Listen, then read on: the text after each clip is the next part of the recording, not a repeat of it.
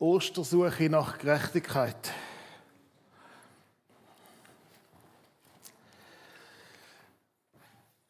Der Geist des Herrn ruht auf mir, denn der Herr hat mich gesalbt, er hat mich gesandt, den Armen gute Nachricht zu verkünden. Den Gefangenen soll ich zurufen, dass sie frei sind, und den Blinden, dass sie sehen werden. Den Unterdrückten soll ich die Freiheit bringen, ich soll verkünden, jetzt beginnt das Jahr, in dem der Herr Gnade schenkt. Jesus steht auf der Kanzel. Und nachdem er den Predigttext, wo wir jetzt gerade gehört haben, vorgelesen hat, hat er in die versammelten Gesichter geblickt. Die Gottesdienstbesucher sind gespannt was jetzt kommt. Was hat er zu sagen? Was bringt er für eine Predigt? Wird sich heute spannend? Wird er unsere Fragen beantworten? Voller Vorfreude wird er uns auch wieder zum Staunen bringen. Aber dann sagt er nur einen Satz. Das ist wahrscheinlich die kürzeste Predigt, die je gehalten worden ist. Und ich weiß, was jetzt in euren Köpfen vorgeht. Das, ja, Jim nimmt das Vorbild an Jesus. Aber er hat auch längere Predigten gehabt. Ein Satz, und man hat nicht mit Tomaten und Eiern nach ihm geworfen. Jesus ist auch nicht mundtot gemacht worden. Er ist auch nicht aus der Synagoge geworfen worden. Nein, der Satz hat genügt und der ist gesessen. Weil mit dem einen Satz ist alles gesagt gewesen. Heute ist an dieser Stelle in eurer Gegenwart diese Stelle der Heiligen Schrift in Erfüllung gegangen. Amen.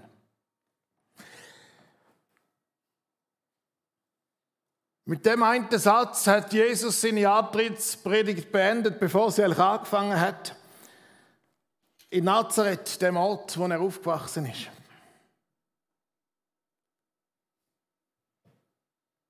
Heute, heute ist diese Stelle in der Heiligen Schrift in eurer Gegenwart in Erfüllung gegangen. Er weiß, jedes weitere Wort wird viel.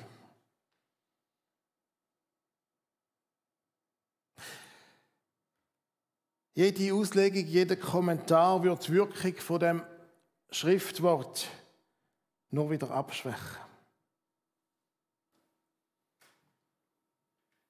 Jesus zitiert oder liest den Text aus Jesaja 61, wo hunderte von Jahren vor ihm geschrieben worden ist. Der Geist des Herrn ruht auf mir, denn der Herr hat mich gesalbt. Er hat mich gesandt, den Armen gute Nachricht zu verkünden. Den Gefangenen soll ich zurufen, dass sie frei sind, und den Blinden, dass sie sehen werden. Den Unterdrückten soll ich die Freiheit bringen. Ich soll verkünden, jetzt beginnt das Jahr, in dem der Herr Gnade schenkt. Jesus weiß mit der Schriftlesung aus Jesaja 61 ist eigentlich alles gesagt und alles tun, weil jetzt in dem Moment erfüllt sich das, in dem Moment, wo er die Jesaja-Stelle vorliest, erfüllt sich die Botschaft, weil Jesus ist nicht nur der Überbringer von der Botschaft, sondern er ist Botschaft. Er ist Inhalt von der Botschaft. Und die traumhafte Vorstellung, von der Jesus da redet, Gefangene werden frei, Blinde werden sehend, Unterdrückte werden frei. Arme wird geholfen. Das Versprechen hat Jesus mit seiner Person und mit seinem Leben eingelöst. Und zwar heute auch für uns, auch für dich und auch für mich. Schauen wir uns mal genauer an. In dieser Schriftlesung redet das Jesaja-Wort, respektive Jesus, vier Personengruppen an. Er redet zu den Armen, er redet zu den Gefangenen, er redet zu den Blinden, er redet zu den Unterdrückten. Vier Personengruppen, die am Rand der Gesellschaft stehen. Und irgendwie zeigt Jesus immer wieder eine Vorliebe für solche Menschen, die am Rand der Gesellschaft stehen. Arme, Gefangene, Blinde, Unterdrückte. Und wenn wir das so lesen, Arme, Blinde, Gefangene, Unterdrückte, dann sind das die anderen. Sicher nicht mir.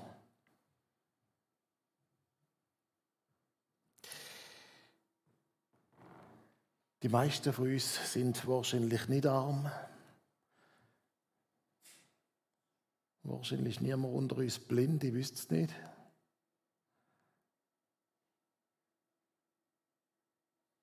Gefangen, unterdrückt.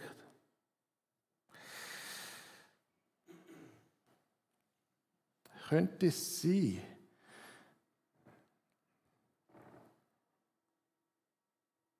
dass Jesus uns trotzdem als solche anspricht, weil wir vor Gott als solche dastehen?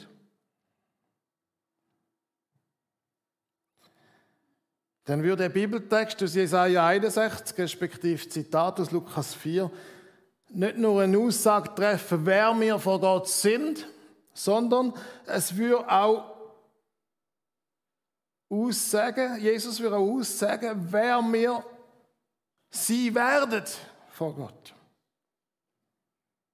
Weil mit seinem Wort nimmt Jesus das, was noch nicht ist, als solches, wie es schon ist damit es wird. Er verkündigt der Armen gute Nachricht, der Gefangenen Freiheit, der, der Blinde, dass sie sehen werden, der Unterdrückte, dass sie, äh, äh dass sie in Freiheit finden. Jesus nimmt da, was noch nicht ist, und sagt, wie es wird, damit es wird. Und genau das möchten wir heute auch erleben.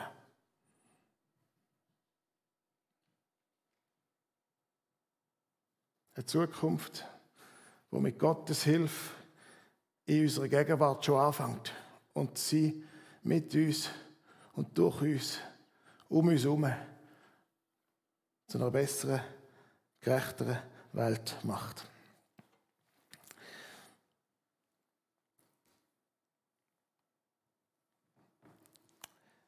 Die gute Nachricht für die Armen. Der Geist des Herrn ruht auf mir, er hat mich gesandt, den Armen gute Nachricht zu verkünden. Was ist eigentlich das Gute an der guten Nachricht für Arme? Für arme Menschen? Ist es, dass sie reich werden? Ist es, dass sie ihre Armut besser ertragen können? Ist es, dass sie nicht verlernen zu lachen, oh, trotz ihrer Armut? Ja, was ist die gute Nachricht für Arme? Wahrscheinlich meint die Armut, wo da Jesus davor redet, nicht nur ein Mangel an Besitz. Sie meint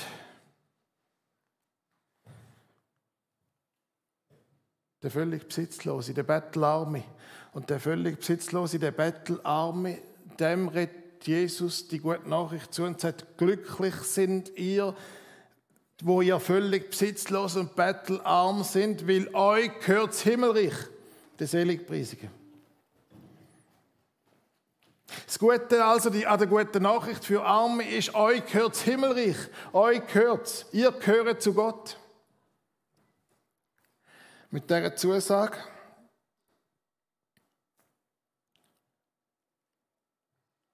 wird man doch gerade arm werden, arm sein.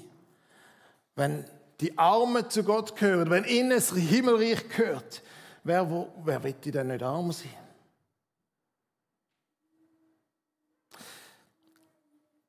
Was ist denn die Armut? Vielleicht hat es drei, hat's drei Nuancen. Armut, geistliche Armut. Vor Gott bin ich bettelarm, ich kann ihm nichts bringen. Ich stand bettelarm vor ihm. Bin darauf angewiesen, dass er meine Hände füllt. Ich bin ganz auf sein Erbarmen angewiesen. Ich bin arm an Liebe. Ich bin arm an Freundlichkeit. Ich bin arm an Treue. Und weil ich arm bin, bin ich jeden Tag auf seine Güte angewiesen. Und das zu erkennen, macht mich zu einem Menschen, in dem Gottes Gnade am Wirken ist. Die Sicht von meiner geistlichen Armut lässt mich zu Gottes Reich gehören. Eine andere Nuance von dieser Armut ist eine demütige Armut. Eine demütige Armut, wo weiß, es ist Gottes Aufforderung an mich, ich soll arm werden an Stolz, ich soll arm werden an, Überheblichkeit, ich soll arm werden an Verlogenheit, ich soll arm werden an Streit, ich soll arm werden an Jähzorn, ich soll arm werden. Arm bedeutet also seine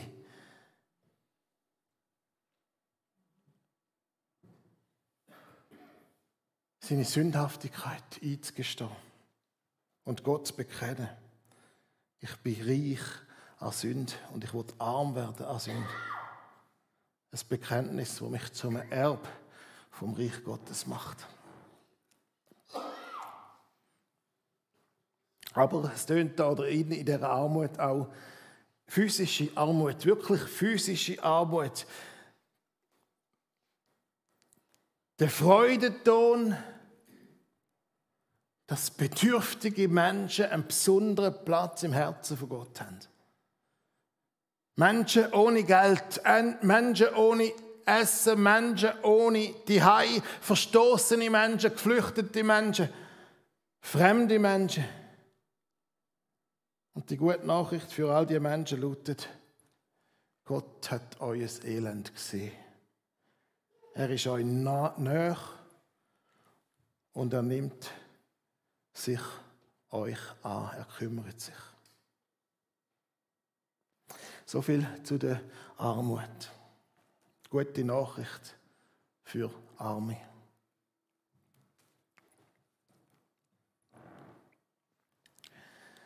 Der Geist des Herrn ruht auf mir, hat mich gesandt, den Gefangenen zuzurufen, dass sie frei sind. Überall dort, wo Menschen Jesus begegnet, passiert eine Befreiungsgeschichte.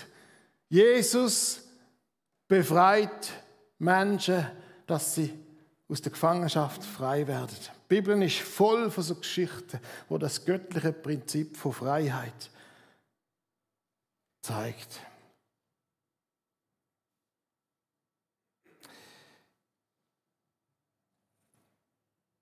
Freiheit dem Weg durch die Wüste, aus der Gefangenschaft in ein verheißtes Land, Geschichte Israels. Befreiungsgeschichte auf dem Weg vom Exil wieder zurück in die Heimat. Auf dem Weg von unseren Gefängnis und Kerker in die himmlische Paläste von Gott. Ja, wo, wo, wo sind wir denn gefangen? Wo gibt es denn Gefangenschaft? Wo ist unser Gefängnis? Wo ist unser Kerker? Einige reden davon, dass sie gefangen sind in ihrer Selbst. Es gibt Menschen, die sagen, sie sind gefangen im eigenen Körper. Oder Menschen, die sagen, sie sind gefangen im falschen Körper. Oder es gibt Menschen, die sagen, sie sind gefangen in Minderwertigkeit. Oder gefangen in Selbstablehnung. Sie sehnen sich nach Annahme, nach Annahme von ihrer selbst und dass andere sie annehmen. Da drin sehen sie den Weg in die Freiheit. Oder da gibt es die Gefangenschaft von gesellschaftlichen Zwängen.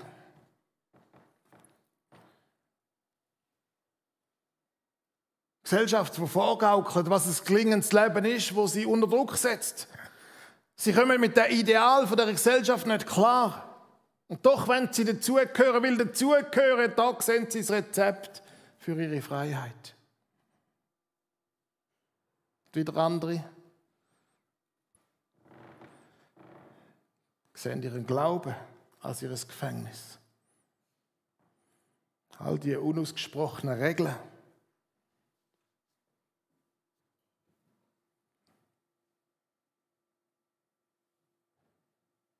Machtmissbrauch, was sie erlebt haben in der Kirche, was sie an Grenzen bringt. Ganze leere Versprechungen, wo sie satt haben. Und doch sehnen sie sich so nach etwas Beständigem, nach etwas, wo Halt gibt. Weil im Halt, im Halt, da sehen sie den Weg in die Freiheit. Was wäre, wenn in der Person von Jesus Christus Annahme, Zugehörigkeit und Halt zu haben wäre? Wenn Jesus der Weg in die Freiheit ist, der Weg aus diesem Gefängnis, für mich und für andere. Dann gibt es, dann gibt es das zu verkünden allen Menschen. Dann müssten wir das von unseren Dächern schreien, hey, es gibt Freiheit. Das allen Menschen zu bringen, die die Freiheit nicht kennen. Jesus macht frei aus Gefängnis und aus Kerker. Er versetzt uns in wahre Freiheit. Der Geist des Herrn ruht auf mir. Er hat mich gesandt, den Blinden zu sagen, dass sie sehen werden. Wahrscheinlich ist in der Zeit von Jesus Blindheit ein Massenphänomen. Und da drin kommt die Verheißung ein mega Gewicht über.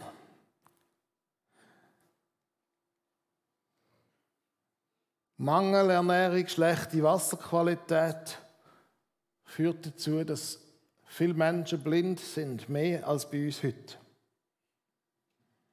Und in der Antike ist ein Wunderheilig der einzige Ausweg aus Blindheit. Wahrscheinlich gehören darum Blindenheilige auch zu den häufigsten Wunder im Neuen Testament. Aber wahrscheinlich hat die Rede von den Blinden nicht nur eine körperliche, physische Dimension. Nicht nur der physisch Blinden sollen die Augen auftun werden, sondern auch unsere geistlichen Augen sind manchmal blind. Unsere, unsere, unsere, unsere inneren Augen brauchen Heilig.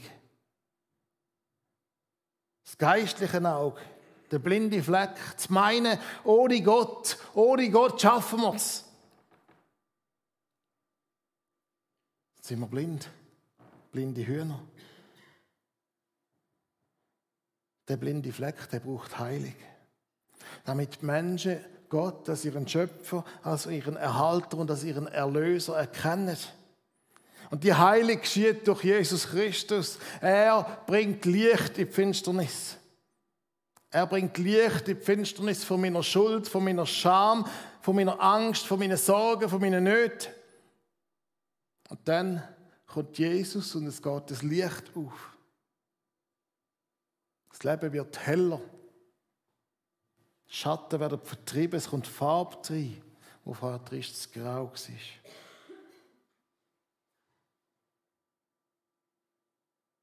Das Ziel von meinem Glaubensleben ist, sich nicht von irgendetwas blenden lassen, sondern vom Licht Gottes.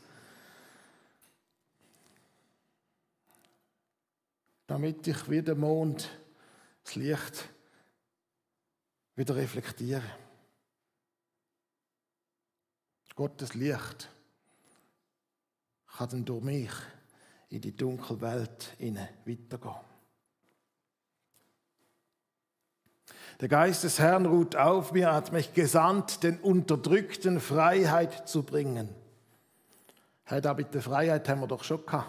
Und dem Gefängnis und so.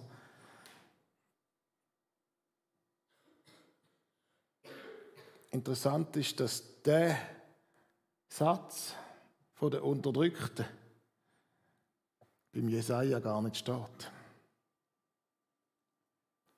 Der hat Jesus wieder zutun, weil ihm da wichtig ist.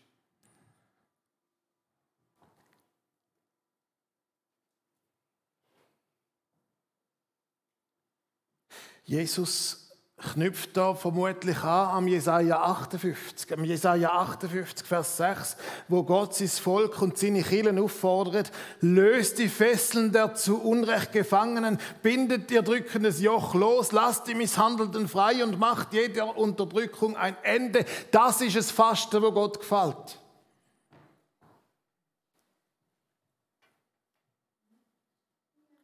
Der Geist des Herrn ruht nicht nur auf Jesus, er ruht auch auf uns. Wir sind Geistträger Gottes. Der Geist sendet uns zu den Unterdrückten. Der sendet uns zu den Unterdrückten, die ihrer Unterdrückung, ihrer Armut, ihrer Gefangenschaft, ihrer Blindheit sind um dem ein Ende zu machen. Für die Armen, für die Gefangenen, für die Blinden, für die Unterdrückten ist Jesus auf die Erde gekommen. Lassen wir es uns doch zuerst einmal gefallen. Jawohl. Ich bin geistlich arm. Ich habe eigentlich Gott nichts vorzuweisen. Mach du mich reich. Ja, manchmal bin ich blind, weil ich es ohne Gott machen will. Hören wir unsere Augen öffnen von ihm. Ja, und auch ich bin manchmal gefangen. Gefangen in, in Zwängen. Lassen wir uns die Fesseln lösen von ihm. Und dann lassen wir uns senden. Dann lassen wir uns senden. Als Befreite. Als Sehende. Lassen wir uns senden. Für die Armen, für die Gefangenen, für die Blinden, für die Unterdrückten ist Jesus auf die Erde gekommen. Und für die sendet er mich und dich in die Welt. Ich habe einen Traum. So fängt eine der größten Reden an in der Geschichte. Ich habe einen Traum. Auch ich habe einen Traum. Ich habe einen Traum, dass uns die Armut der Menschen nicht mehr kalt lässt. Auch die geistliche Armut. Dass sie uns bewegt. Dass sie uns zum Handeln bewegt.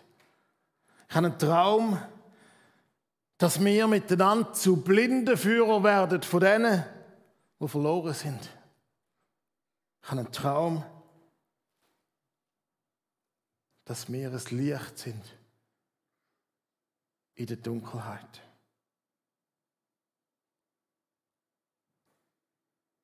Ist das nur mein Traum oder träumen wir da zusammen?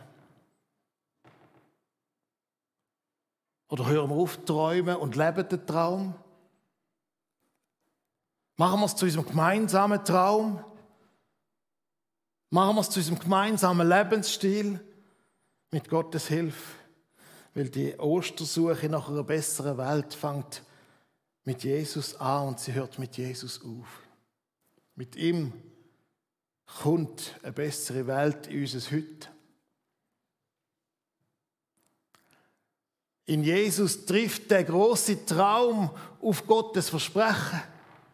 Dann ist es nicht Utopie. Das Versprechen, dass die bessere Welt wirklich möglich ist. So heute.